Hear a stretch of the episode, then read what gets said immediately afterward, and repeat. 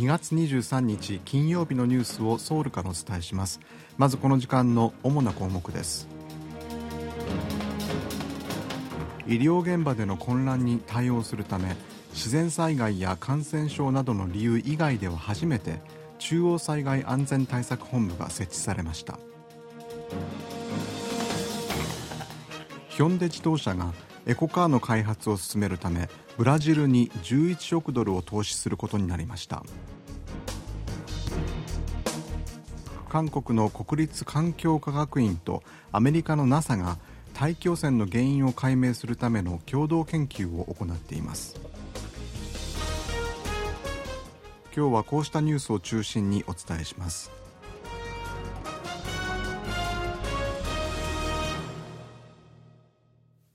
医師不足への対応策として医学部の定員拡大を発表した政府と増員に反対する研修医が激しく対立し医療現場の混乱が広がっていることを受けて政府は23日の午前8時をもって保健医療の危機対策レベルを最も高い深刻に引き上げ対策本部を設置しました。これまでも自然災害や新型コロナウイルスなどの感染症などでは最も高い危機レベルの申告が発令されていますがそれ以外で申告が発令されるのは初めてです。危機対策レベルが深刻に引き上げられると国務総理をトップとする中央災害安全対策本部が設置され国を挙げて対応に取り組むことになります。ハン・ドクス国務総理は23日午前中央災害安全対策本部の1回目の会議を開き公共医療機関の平日の診療時間を延長し休日診療を拡大するとともに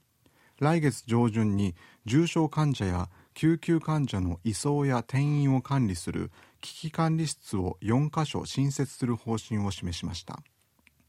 一方医療現場を離れる研修医の数は増え続けていてソウルの主な病院の一部では手術や応急外来の対応ができないなど混乱が広がっています。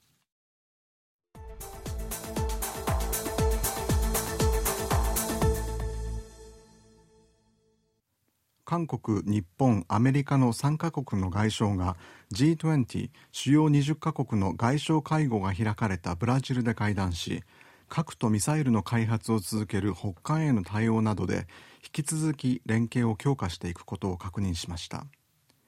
会合は現地時間の22日ブラジルのリオデジャネイロでおよそ1時間にわたって行われ外交部のチョ・テヨル長官日本の上川外務大臣そしてアメリカのブリンケン国務長官が出席しました。張長官は会談の冒頭で1994年に3カ国の首脳会談が初めて開催されてから今年で30年を迎える。今回の会談は我々が共に歩く道の象徴的なマイルストーンになると述べました。ブリンケン長官は挑発行動を続ける北韓がロシアとの軍事協力を拡大している点を指摘し地域の安全保障上の課題が増す中最も緊密な同盟国との連携と協力がこれまで以上に重要になっていると強調しました。上川外務大臣は我々の戦略的な連携はかつてなく重要だ。北韓などへの対応で両大臣とさらに緊密に連携していきたいと述べました。ロシアがウクライナへの侵攻を開始してから24日で丸2年となりますがウクライナの保安庁はロシアがこれまでウクライナへの攻撃に北韓製のミサイルを20発以上使ったと発表しました。ウクライナの保安庁によりますとロシアがウクライナへの攻撃に北韓製の弾道ミサイルを使用したことが最初に確認されたのは去年12月30日の南部ザボリージャ州への攻撃で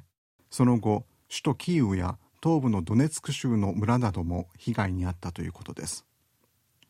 これまで合わせて20発以上の北韓製ミサイルによる攻撃で民間人24人が死亡100人以上が怪我をしたということです。この問題について G7 主要7カ国の首脳は24日にオンラインで協議を行いロシアに対する北韓の武器提供を非難する共同声明を発表することにしています。韓国の自動車大手ヒョンデ自動車が中南米最大の経済大国であるブラジルの市場に2032年までに11億ドルを投資することになりました。ブラジルのルラ大統領は現地時間の22日ソーシャルメディアを通じてヒョンデ自動車が2032年までに11億ドルを投資する計画を発表したと明らかにしました。ブラジルの大統領府によりますとヒョンデ自動車はハイブリッドや電気そして水素を使ったエコカーの技術開発分野でブラジルに投資することを表明したとしています。ヒョンデ自動車はブラジルのサンパウロ州の工場で年間21万台以上の車を生産しています。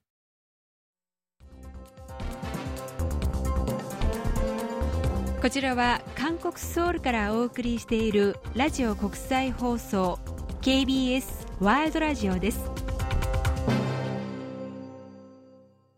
政府は小型の原子炉の技術開発を進め早期の実用化を図るため今年度から集中的に財政支援する方針を発表しました。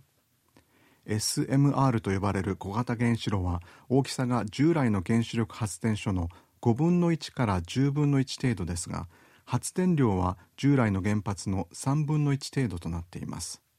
建設期間と費用を減らせる上に配管設備が必要なく地震のような自然災害が起きた場合にも一般の原発と比べて安全だとされていて韓国をはじめアメリカフランスイギリスなどで開発が行われています。小型原子炉の建設や運用に関わる市場規模は実用化が予想される2030年以降年間146兆ウォン程度になると予想されていますが韓国政府は2028年までに韓国型小型原子炉の開発を終え速やかに事業化する方針です。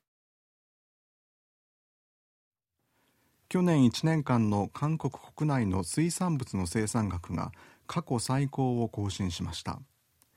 統計庁の発表によりますと去年1年間の漁業や養殖による水産物の生産額は9兆2884億ウォンでおととしに比べて0.4%増え過去最高を更新しました。水揚げ高は367万8000トンでおととしに比べて1.9%増えています。イワシやズワイガニなどの沿岸漁業による水揚げ高は7.6%増えキハダマグロやスケトウダラなどの遠洋漁業は2.7%増加しました。一方うなぎやナマズなど河川や湖などで取れる水産物の生産量は輸入の増加と需要の減少により12.1%減りました。海での養殖もヒラメやバナメイエビの生産量が減り全体で0.2%減少しました。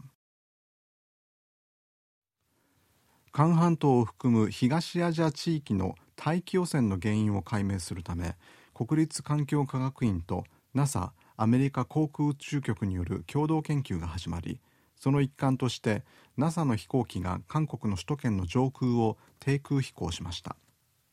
この共同研究には国立環境科学院と NASA のほか韓国の国立気象科学院コリョ大学ヨンセ大学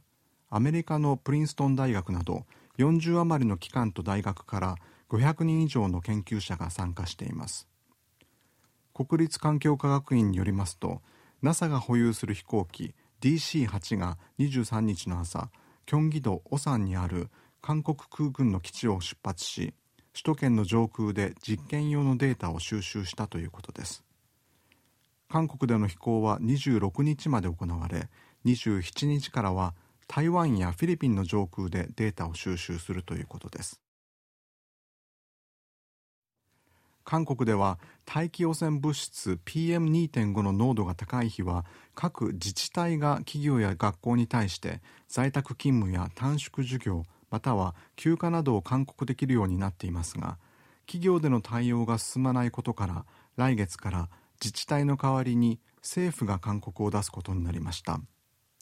環境部が22日に明らかにしたところによりますと来週政府が発表する予定の春の PM2.5 対策に政府が企業に対して従業員の在宅勤務や休暇などを勧告する内容が含まれる見通しです。ただ政府の勧告も義務を伴わないため企業が在宅勤務などをどの程度実施するか効果は未知数となっています。以上原秀氏がお伝えしました。